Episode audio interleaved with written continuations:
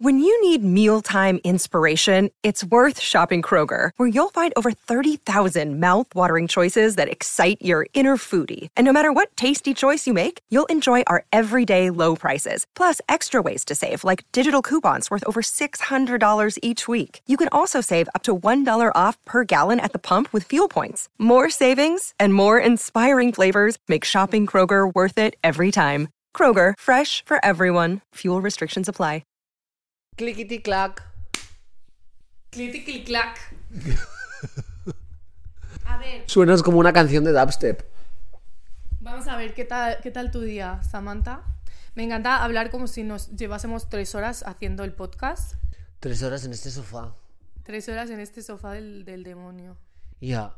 Venga, ¿cuál es el, el tema de hoy?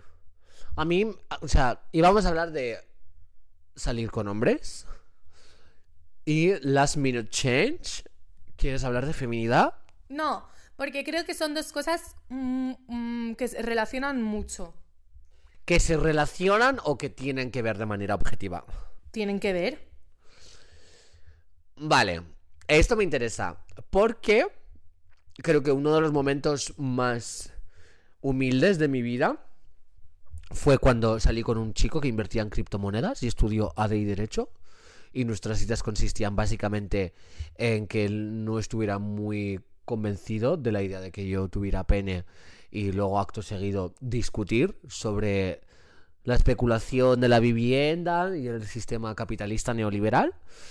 Y gracias a que ese chico me hizo caso, o más bien por culpa de que ese chico me hizo caso, yo me planteé seriamente someterme a una operación de pecho Sí, me acuerdo. para tener tetas.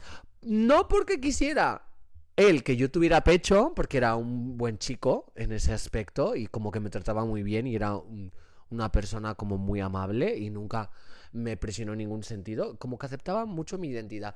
Pero yo, eh, como inconscientemente, pensé, quizás si modifico mi cuerpo de manera que mi aspecto encaje más en el esquema de deseabilidad que tienen los hombres heterosexuales, puedo acceder a un sector o a un porcentaje de la población que ahora mismo me es restringido en cuestión de relaciones sexoafectivas. Es decir, que si me pongo tetas, voy a ligar más con chicos heteros. Totalmente. Yo creo que me volví más femenina, o sea, hiperfemenina, cuando empecé a tener más interés hacia los hombres. Porque yo de pequeña era un bollerón y, me encantaba comer bocatas de chorizo y jugaba fútbol y me daba como un poco igual todo, ¿sabes? Pero de repente me empezaron a gustar los chicos y me di cuenta de que ese bollerón no era atractiva para los chicos. Y dije, hay que hacer algo. En plan, todo esto inconscientemente, ¿sabes? Y empecé a como construir mi hiperfeminidad a través de eso. O sea, como que de repente era una chica que iba en tetas porque me di cuenta de que así eh, como que era más aceptada, ¿sabes? O sea, como que de pequeña era tan rarita, neurodivergente y tal, que era como muy poco atractiva para los hombres. Entonces, em, hipersexualizándome era la única forma como de, de poder tener como, como capital romántico sin tener que eh, cambiar mi socialización en plan de dejar de ser rara. Claro, porque tiran más dos tetas que dos carretas. Sí que Y tiran al más. final, pues es que les daba igual. Eso es tan fuerte, en plan, me parece tan nauseabundo que a un hombre heterosexual cis le valga y le baste con unas tetas y un agujero. Es que es nauseabundo. En plan, parece un reduccionismo, pero os prometo que no lo es. Y es algo como que he notado mucho de mi experiencia en Badu. Le hago tanta promo, pero es una promo malísima. Es como que me limito a decir que estoy traumatizada y que todo el mundo que está ahí es horrible o mm, no se quiere nada. Y creo que es la verdad. Me encanta que digan Badu, el sitio donde encontrarás el amor. Literalmente solo hay chasers y trans. Sí, por eso los chasers, pues la gente horrible y trans, pues que no se quieren nada. Es que es muy triste, ¿no? Porque es verdad, o sea, tu punto de mujer cis tiene como una eh, perspectiva distinta y una situación muy concreta, pero el mío como persona disidente del género y en general de las eh, chicas trans que nos fijamos en hombres, eh, es una situación muy tortuosa porque de alguna manera cuando empiezas a transicionar, o sea, es normal siempre tender hacia un espectro u otro, ¿no? Para de alguna, acercarte al extremo y mm, como luego pues ir quitando capas o pelando o siempre acercarte a un esquema binario porque es lo que conoces y luego poco a poco eh, ir construyendo una personalidad pues que a lo mejor se aleja más de ese estándar o no, o a lo mejor estás contenta en un espectro muy binario. Pero en cuanto empiezas a transicionar y te das cuenta de que lo que antes como maricón en el colegio te era restringido, ahora por socializar como una chica y como dejar de una manera estética más clara tu identidad, te es permitido, ¿me estoy explicando? Sí. O sea, yo antes como gay en el instituto, pues no podía ligar con ninguno de los heterosexuales que me gustaban de clase. Pero en cuanto... Eh, y además es que gracioso porque simplemente te tienes que dejar el pelo largo, hacerte un eyeliner y ponerte una falda y es asombroso, es como la prueba más evidente de que el género está en una performance y no solo la identidad tuya propia, sino el deseo que la gente construye en torno al género. Porque es que, chicas, yo no estoy operada de absolutamente nada, ni siquiera tengo un corte de pelo tan femenino, pero en cuanto me creció el pelo y me hizo un eyeliner, empecé a ligar con un montón de hombres heterosexuales y esa fue mi mayor condena. Entonces, lo que quería decir es que a muchas nos pasa que construimos nuestra feminidad en torno a la validación masculina y que nuestra identidad dentro del espectro femenino la construimos en torno a resultarle atractivas a los hombres. A mí me encanta eso, porque es como que yo he construido mi hiperfeminidad en torno a gustarle a los hombres y ya no me gustan los hombres. Y no haces nada con eso. Y ya no quiero gustarle a los hombres. Ahora simplemente soy una chica hiperfemenina que va en tetas y coño a todas las fiestas, pero no tengo absolutamente ninguna intención de que un hombre se me acerque. Simplemente me gusta ir en tetas y coño. Ya, qué envidia, la verdad. Es como, es, es real, en plan, es súper gracioso, porque es como que ahora, por eso ahora soy full bimbo, porque es como que yo, em, o sea, yo, no sé si le ha pasado a todas las bimbo, pero yo em, me volví hiperfemenina porque era muy neurodivergente y como por mi manera de socializar no podía atraer tanto a los hombres, pues busqué desde una estética, desde una hiperfeminización, gustarles ahí. Pero claro, ahora eh, yo me quiero mucho siendo hiperfemenina y construido mi gusto en, la hiperfeminización. Entonces, a mí hay muchas cosas que me gustan de manera, em, de manera real, en plan, ya no es por ningún hombre, simplemente soy así. Sí. En nuestra defensa diré que todo el mundo desarrolla sus gustos y sus preferencias en torno a mm, su contexto, su entorno cercano o algún tipo de interacción en la que eh, mm, pues tenga interés. Claro, el O deseo sea, se construye. Claro, pero A los hombres les encantan las, las Nate Jacobs, las chicas depiladas, eh, bajitas, eh, mm, no sé, Nate Jacobs es el, el- es Jacob Elordi en, en Euforia. sí. Y con esto quieres decir que los Él da una descripción del tipo de mujer que le gusta. Claro, no, yo iba más a que suele parecer muy antifeminista o un bochorno o algo lastimoso, reprochable, una actitud con la que hay que mostrar compasión o condescendencia, eh, el hecho de que construyas tu identidad, tu estética en torno a obtener la validación, sobre todo de un hombre, que es lo que, lo que más se critica desde el lado masculino y desde los sectores como más woke y más con una visión más crítica, pues por ejemplo de, de alguna, mm, del feminismo o de algunas partes, ¿sabes? Como el hecho de que tú te vistas así o te hayas vestido así o hayas desarrollado tu gusto y tu estética en torno a gustarle a un hombre. a ver, una cosa de decir, los hombres también construyen su estética Exacto. en torno a gustarle a otro hombre. Exacto. Ahí es donde quería llegar, que en plan, no es una cosa exclusiva de, ay, es que somos unas mujeres víctimas del sistema, pobrecitas, estamos engañadas, tenemos que abrir los ojos y liberarnos de este yugo que nos oprime.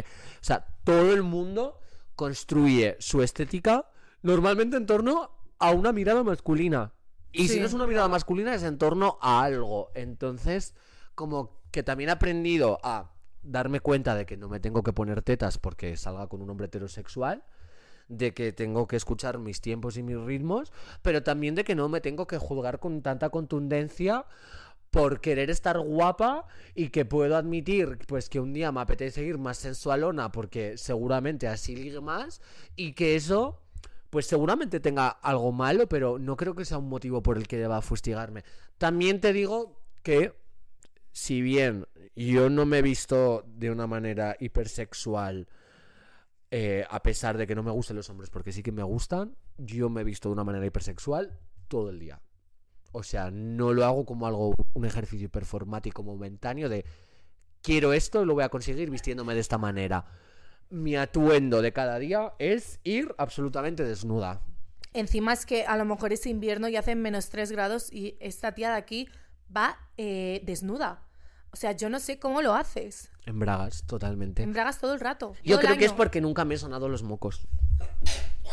Creo que cuando yo, cuando mis compañeras de clases se sonaban los mocos, yo me los tragaba.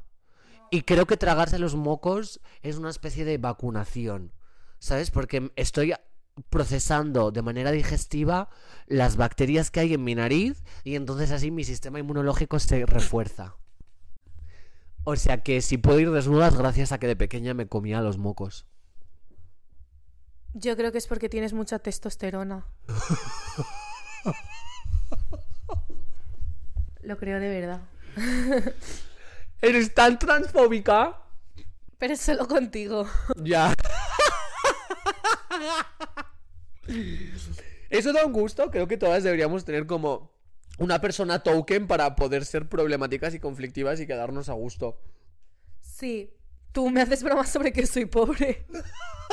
No te hago ninguna broma de que eres pobre. Te hago bromas de que eres desempleada, pero no porque me ría de que no tienes empleo. En plan, me encanta que estés en el paro. Que de hecho ni siquiera es estar en el paro porque no has tenido paro.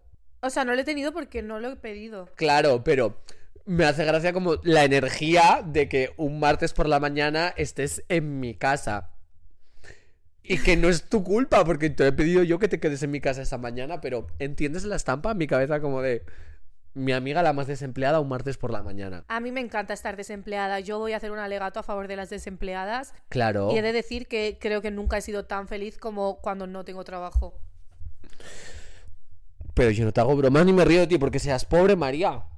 Es nuestro token. Además, tú también haces un montón Ella nunca quiere ir al 100 montaditos. Porque no me gusta el 100 montaditos. Nunca quiere ir al 100 montaditos. ¿Por qué iba a querer comerme un montadito de queso de cabra asqueroso? ¿Y yo por qué querría tomarme un café de 4 euros? Nunca, para empezar, nunca tomas café. Siempre tomas chai latte. Y eso no es que esté en el 100 montaditos. Perdóname. Bueno, pero a lo mejor no me tomaría tantos chai lattes si tuviese unas patatas de un euro del 100 montaditos. Pues te vas al 100 montaditos, te coges tus patatas de un euro y nos vamos a tomar un chai latte. O no vengas, a mí que me Vale, cuentas? ¿me vais a decir que esto no es clasista? No, que no no quiera ir es. al 100 montaditos conmigo y yo me tenga que ir a sus putas cafeterías de 4 euros. No lo es. Y no son mis putas cafeterías, son nuestras putas cafeterías porque vamos todas. Y a todo el mundo le gusta esa cafetería, María. A todo el mundo le encanta esa cafetería. A mí me gusta más el 100 montaditos. Pero es que nadie quiere ir al 100 montaditos. ¿Yo? Pues vete. Sí que voy a sitios contigo, voy a un montón de sitios. De pobre. Eso es lo que quieres decir, que vas a un montón de sitios de pobre conmigo. ¿A qué sitios de pobre vas conmigo, Samantha? ¿Qué sitios de pobre hay en el centro de Madrid, eh, señorita que vive en la 2 de mayo? El 100 montaditos. No, María, el 100 montaditos está asqueroso. Nunca me ha gustado el 100 montaditos. Nunca me ha gustado ese sitio. Vamos, dime un sitio de pobre al que quieras que vaya. Vamos a un sitio precario. Al 100 montaditos iba mucho, Ella ¿sabes? no lo entiende, siempre va en taxi. No es verdad. Y cuando le digo vamos en metro, dice, ay, es que no tengo tarjeta de metro, María. Claro que no la tiene, si se mueve en taxi. No es verdad, me muevo andando porque voy a los tres mismos sitios de siempre. ¿Por qué? Pues porque tiene un trabajo de mentiras y la vienen a buscar en Uber o va caminando. Ah, pero yo no me gasto el dinero en los taxis. Y en metro no voy porque me angustia, porque me. No he dicho que te gastes el dinero, he dicho que siempre vas en taxi y eso es cierto. Vale, pero no es por mi alto nivel adquisitivo. Esto es una guerra de clases. No me gusta esta postura. Yo no. Voy a quedar como una pija horrible. No sé, que me contraten a mí también de un trabajo de mentiras. Es que eres idiota, pues claro. Yo no soy tu enemigo, María.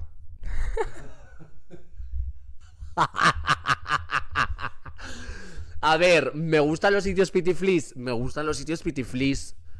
Tampoco tan pitiflis. En plan, es un precio medio en el centro de Madrid. Es que, amor, yo voy a Mallorca, a una cafetería. Bebé, Mallorca me encanta ir a la boutique del gelato. Es el único sitio al que quiero ir y tú nunca quieres ir y es muy barato. Yo sí que quiero ir a la boutique del gelato. Este verano no querías ir nunca. ¿Qué dices? Sí, no querías ir. No, yo solo no he querido ir a la boutique del gelato cuando tenía un TCA. Pero a mí me encanta la boutique del gelato. Pues es un sitio muy barato y al que voy mucho. El Vira Vira es barato. Y compro un montón ahí. Buena Saña, es baratísimo. Voy a un montón de sitios baratos. porque me planteas como si fuera el epítome del capitalismo? El otro día Samantha se fue a un pop-up y se gastó 600 euros. En diseñadores emergentes que son mis amigas de Madrid, modernas. Ah, alguien tendrá que pagarles el alquiler. En plan, todas las modernas de Madrid viven de Samantha Hudson. en verdad, es verdad, ¿eh? Todas nuestras amigas son contratadas por ti. Makeup artist, tú. Eh, ¿Necesitas una portada? Eh, tal. Bueno, me gusta como dar trabajo a mis amigas. Ella Pero muy ¿qué buena tienes en contra de mí? Ella ¿Estás es loca? Tan buena persona. Muchísimas gracias, Samantha, por hacer este podcast conmigo. Lo mejor de todo es que tú eres la única que no cobra. Es verdad. María, de todas las amigas con las que colaboro profesionalmente, tú eres la única. Es que encima esta puta me ha puesto a vender camisetas. No. En sus conciertos. No, no, no, no, no he sido yo. No he sido yo. Tú le has ofrecido tu ayuda a Gemma del Valle. Pero que tienes con difamarme. Está molesta porque una vez le di un tostador para que lo vendiera. Casi se me enfadó tanto.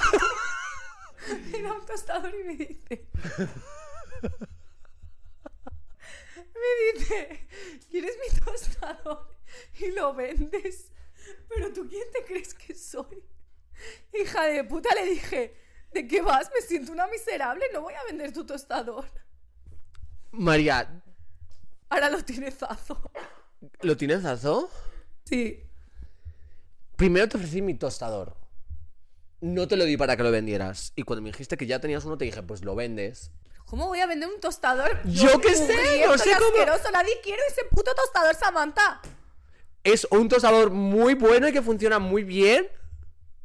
Nadie quiere ese puto tostador. No lo sabes porque no lo intentaste vender. Inténtalo tú con la polla. Voy a vender yo tu tostador. ¿De qué, de qué era este capítulo? Este capítulo va de poner verde a Samantha Hudson. Es que va- vaya tía. Que venda su tostador, dice. La miserable de mierda. Soy muy clasista, María. Bueno, estábamos hablando. De relaciones con hombres. Sí. Bueno, tiene sentido. Has hablado de cómo te relacionas conmigo. ¿Cuándo vas a transicionar? Lo he pensado mucho. Digo, debería de transicionar un día. Sí. Como que me pega bastante. ¿Y raparme el pelo? De repente ser un poco lomo. Sí. Una butch. Como más NB. Oye, tú me gustabas cuando tú eras una butch.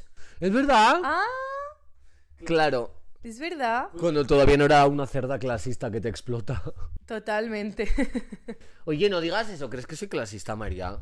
No, creo que a veces eh, no, te, no eres consciente de que quiero ir al 100 montaditos. María, ¿me puedes decir cualquier otro sitio? Pues que 100 montaditos de verdad que lo, lo odio. Bueno, a ver, la feminidad y los hombres, joder. Ah, sí. Yo he tenido tanto sexo con hombres solamente para reafirmarme mi feminidad. Yo sentía como que, como que los hombres, o sea, como que sentía que como que estar con un hombre era como conquistar la feminidad. O sea, no solamente tenía un deseo porque por gustarle a los hombres, yo creo que ha sido más mi deseo por ser una chica que mi deseo por gustarle a los hombres, lo que me ha llevado a ser hiperfemenina. En plan, y dentro de gustarle a los hombres era conquistar el ser mujer. O sea, a mí de pequeña odiaba que me, que me hablasen en masculino, ay, en femenino. O sea, yo de pequeña odiaba que, que la gente me tratase en femenino. Pero tampoco quería que me tratasen en masculino. Entonces hubo un momento de mi vida en el que me di cuenta de que tenía que elegir algo. Porque no podía estar en un limbo de ser una tía rara y que nadie me percibiese como ningún género. Necesitaba como validación de algún tipo.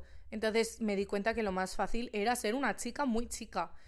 Y como que nunca me sentí como a la altura de ser llamada chica.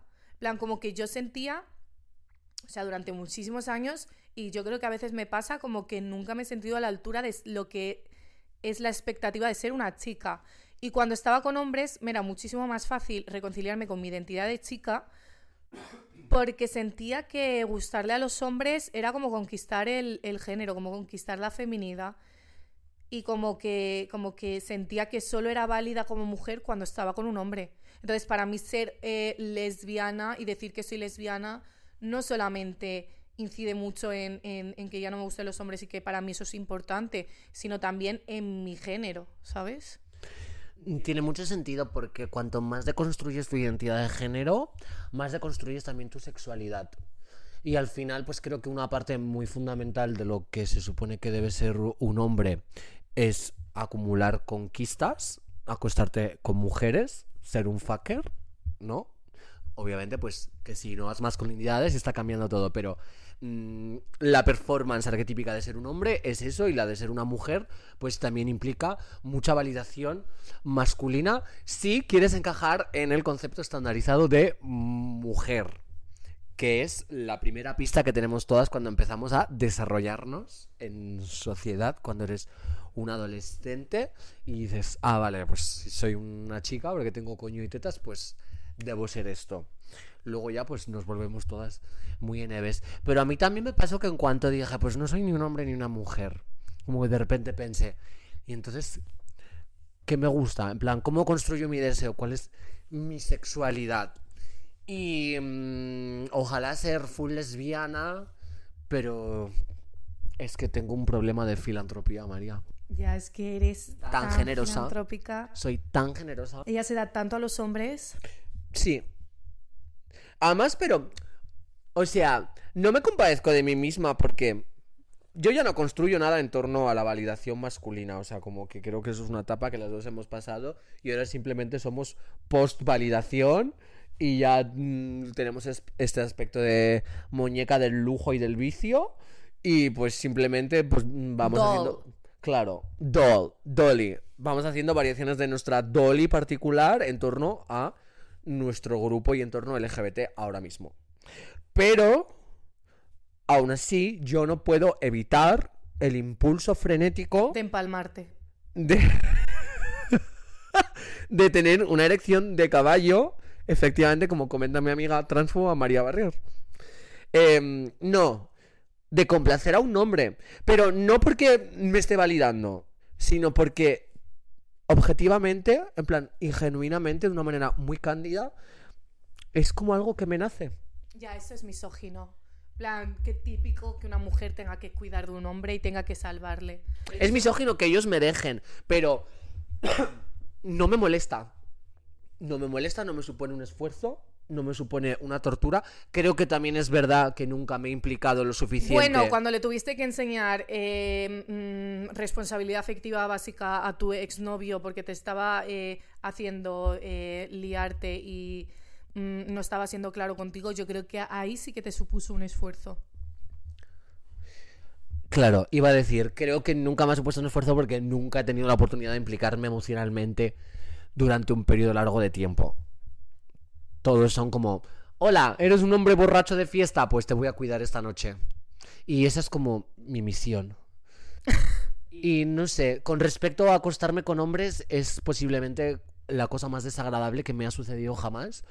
Siento que de 100 experiencias solo una es buena, que se siente muy performático, porque también ellos lo hacen muy performático. Siento que em, es totalmente asqueroso, repulsivo y nauseabundo. De, de luego, las experiencias más traumáticas que he tenido en mi vida están relacionadas con el sexo y con los hombres. Pero aún así lo seguiré haciendo. Porque es que no puedo ver a un chico que me hace caso y no ofrecerme a acostarme con él. Yo a mí yo me siento tan ridícula cuando estoy con una chica porque me veo a mí performando el sexo como lo hacía con los hombres y es como, ¿por qué estás gimiendo? ¿Por qué estás haciendo esto? ¿Yo gimo? ¿Qué? Yo gimo. Me alegro. ¿Pero crees que la gente no gime? Creo que a veces cuando eres una chica y te acuestas con un hombre empiezas a gemir cuando no toca, simplemente para ponerle cachondo. Y que se corra antes y, que acabe se ya. corre antes y acabe ya y te deje en paz. Y ya está. Hoy, por favor, es que lo mejor de acostarse con un hombre es que termine y que se vaya. En plan, yo cuando tengo un lío de una noche y pienso, "Uf, ahora que voy a estar aquí tres horas, en plan, que si el pre, que si el durante, el post, ¿me puedo fumar un cigarrillo? ¿Cómo te vas a fumar un cigarrillo encima de mis sábanas que las acabo de planchar porque soy una princesa y las he perfumado? Y tú vas a fumarte un asqueroso cigarrillo. Y yo le tengo que decir que sí porque ante todo soy buena anfitriona. Y luego me empieza a preguntar sobre Deja mi de vida. moverte tanto. ¿En qué andas ahora? Mm, ¿qué Pero, ¿te quieres marchar de mi casa? ¿No ves que estoy haciendo esto porque estoy absolutamente desesperada y mi socialización con lo que respecta al sexo y las emociones es completamente nefasta porque fui abusada cuando tenía 16 años y no puedo parar de reproducir esa violencia? No fumes en mi cuarto. Me he movido mucho, pero he cogido el micro todo el rato así. Muy bien. Sí, total. En plan, no sé, es que yo no tengo líos de una noche menos con hombres. Pero Ah, creo que esa es una cosa que te ha venido siempre muy mal. no tener líos de una noche con hombres creo que Sí. es algo que me ha venido bien. Samantha, nadie fuma en mi cama. No, no, no, no, porque tú no es que no hayas tenido líos con hombres de una noche, es que tú te liabas con un hombre y estabas meses, incluso a lo mejor un año. En plan, tu mayor mal ha sido enamorarte de hombres. Tener sexo con hombres, pues si consigues... Amor, tener sexo con hombres es asqueroso. Es la peor parte de enamorarse de un hombre. O sea, yo puedo enamorarme de un hombre, pero acostarme con él creo que me parece todavía más repulsivo. Bebé, pero es que enamorarse de un hombre implica que te tienes que acostar con él. Una mierda. Yo he estado con tíos que no me he acostado con ellos y he estado mucho tiempo. Mentira. For one dollar, name one. Ah. Ay, pero porque él es un buen hombre. Ya. Supongo. A ver, bueno. Bueno, no voy a ser yo quien defienda a un hombre. Eh, pero tu mayor mal. Mi mayor mal ha sido tener sexo con hombres. Cuando tengo sexo con hombres, todo va mal. Todo va mal porque yo no quiero, lo paso mal, empiezo a volverme loca porque me estoy haciendo daño a mí misma, pierdo la cabeza. No quiero tener sexo con un hombre. Y cuando tengo sexo con una mujer, también me empieza a ir todo fatal porque no me gusta tampoco tener sexo con una mujer. No me gusta el sexo. Es algo que tengo que asumir. A lo mejor en algún momento puedo tener sexo con alguien con quien tengo mucha confianza, me gusta mucho, le quiero mucho, etcétera, etcétera. Pero me, me- me- no me gusta. En plan, no, la mayoría de veces no he querido tener sexo. Jamás que es una- tendría un liado una noche porque soy asexual. O sea, si solo tengo sexo con gente con la- de la que estoy enamorada, porque si estoy enamorada, pues vale, digo, tengo sexo. eh, ¿Me entiendes?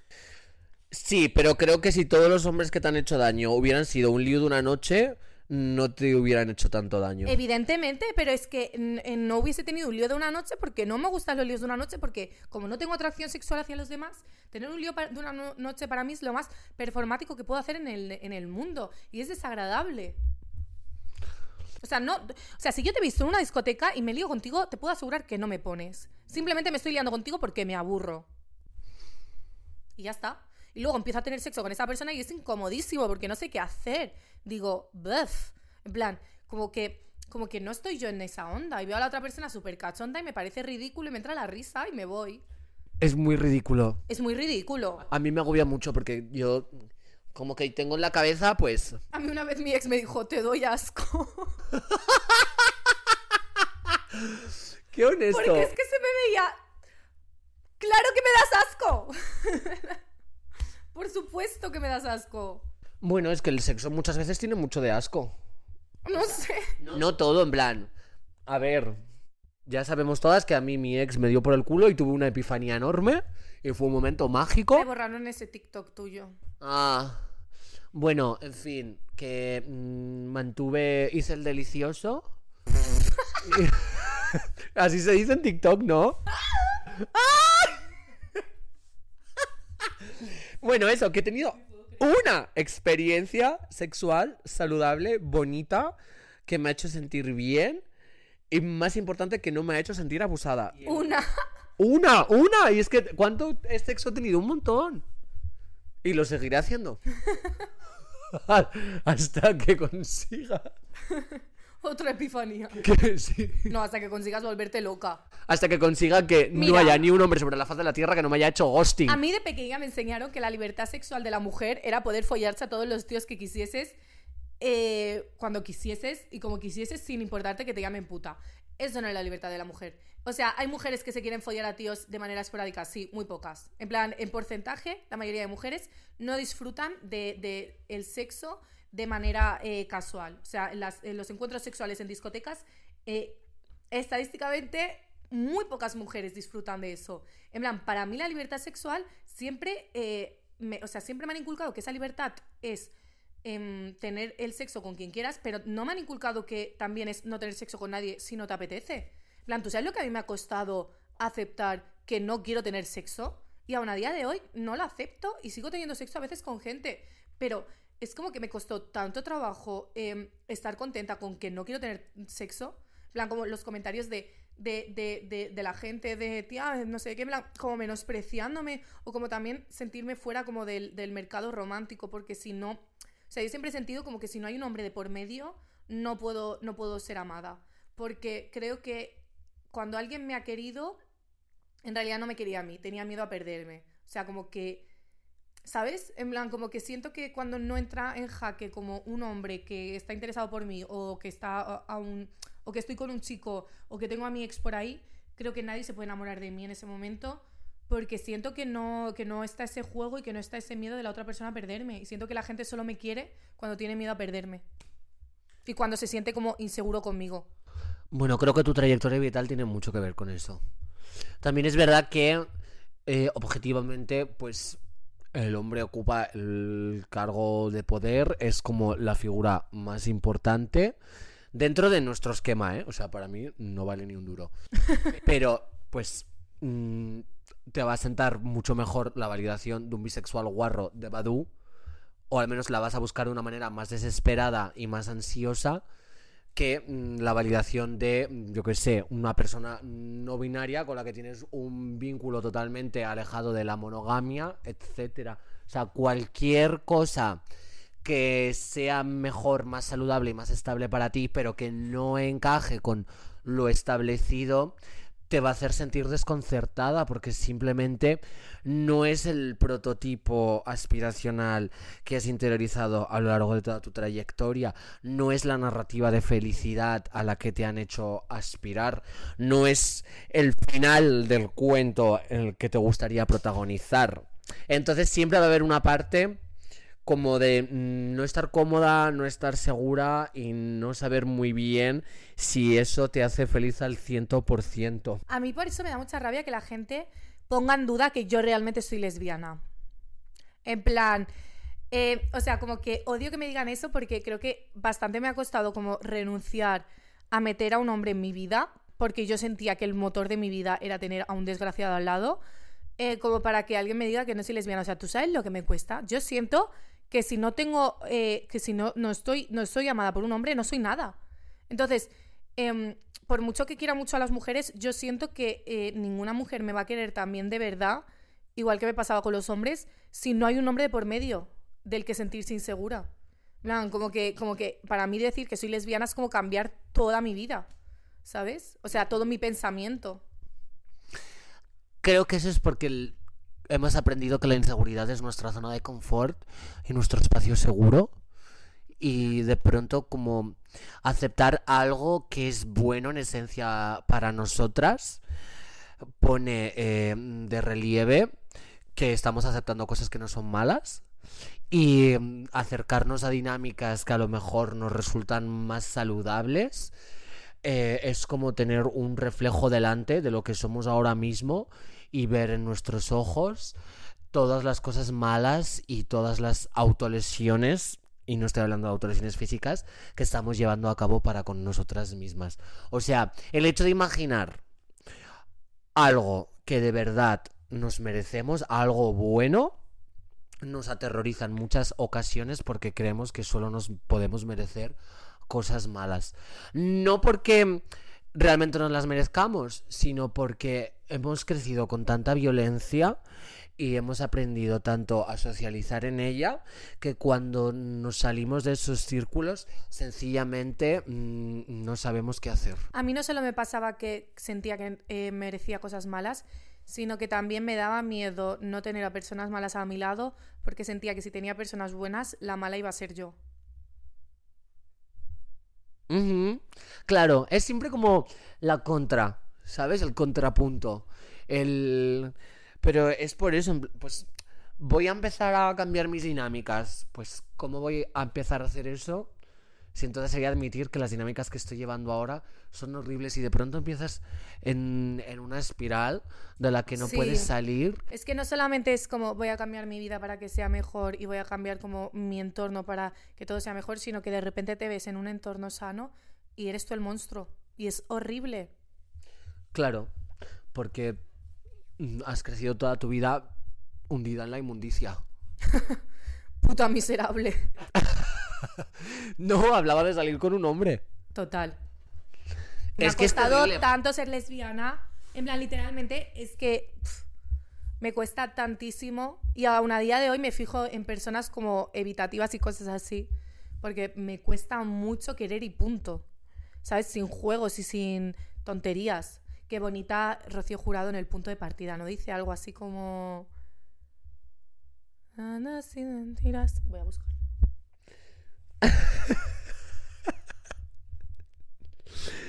Parón. Es para... que me encanta en el punto de partida. Ves tú diciendo algo. Em, nada, que evidentemente es una letra muy buena porque seguro la hizo un gay. La hizo un hombre. La mayoría de letras de folclóricas las escribían gays. De hecho, Jesús Pascual ha hecho un libro eh, que trata sobre eso. Sobre, en plan, eh, las letras del- de las coplas, de los cuplés y de todas las canciones que cantaban las folclóricas y cómo en realidad ellas eran una especie de instrumento para poder vivir eh, un amor homosexual en una época en la que ser homosexual pues simplemente significaba estar condenado. Eso es algo realmente interesante. Es muy interesante y además creo que ocurre aquí también porque yo, por ejemplo, me hacía mucha ilusión que te liaras con chicos que a mí me gustaban. Ay, me encanta. Es verdad. Te gusta un montón que me líe con chicos que, que, que a mí me gustan. Y a mí me gusta mucho que te líes con chicos que si yo fuese gay me liaría con ellos. Ya, el otro día pensé que todas las personas que me han gustado mucho y de verdad han sido personas que tú me has introducido. Sí, en plan como, oye, te gusta esta persona y realmente al final le acaba gustando. Sí. Y me he dado cuenta, eh, sobre todo, de que me ha funcionado mucho porque también he puesto yo interés y mi interés no ha venido derivado de que esa persona se interesara en mí. Claro, ha venido de que yo estoy loca. Sí, Yo chipeaba. exacto. Sí, porque me pasa mucho que como construyo mi deseo, sea, yo no tengo impulso sexual, pero tengo apetito. Entonces, no hay nada que me motive a tener relaciones, pero sin embargo, sí me pueden apetecer. Entonces, a menos que tú muestres un interés muy latente en mí, yo normalmente no me voy a interesar en ti. Y esa siempre es la primera ga- interacción, ¿sabes? Como la carta de presentación. Y siento que ha condicionado mucho la mayoría de relaciones que he tenido. Vale, lo que dice Rocío Jurado en el punto de partida es... Encontrarnos cara a cara, retomar desde la herida, atrevernos desde cero sin reservas ni mentiras. Y entregarse sin temores a la luz de un nuevo día. Perfecta. Precioso. Es que es perfecta, es que es verdad, en plan, retomar desde la herida, pues sí es cierto, ¿eh? en plan, pues desde la herida que tenemos ambos, pues retomamos, pero empezamos desde cero, sin juegos, queriéndonos, y es muy bonito. Es que es la mejor canción del mundo. Viva Rocío Jurado y Belén Aguilera. Jurado por un G. Tenéis que buscar en el punto de partida Belén Aguilera, que hay algunos trozos en YouTube de cuando ella lo canta. Y ella lo hace. Uf, ella es tan mágica. Ella es increíble, es la mejor artista de España después de Samantha Hudson. No hace falta que digas eso. A mí me gustas mucho, iría a tus conciertos aunque no te conociese. Bueno, no porque soy pobre, pero Joder. O sea, que es el podcast de desacreditarme. bueno, yo creo que ya está bien, ¿no? ¿Ya hemos acabado? No sé, ¿quieres decir algo más? Ah, sí, que Antonio Orozco ha sido siempre y será el mejor jurado de la voz. Punto. Vale. Para mí Malú, ¿eh?